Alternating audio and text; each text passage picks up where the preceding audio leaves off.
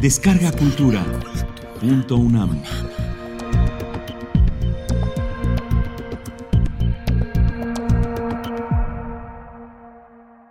Dramatis Personae. Pura López Colomé. Mi voz se fue amoldando a sus tejidos. Se detuvo. Creyó no poder más y continuó.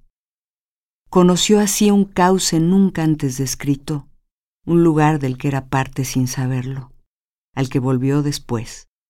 Abrió sus puertas, dio principio a los oídos.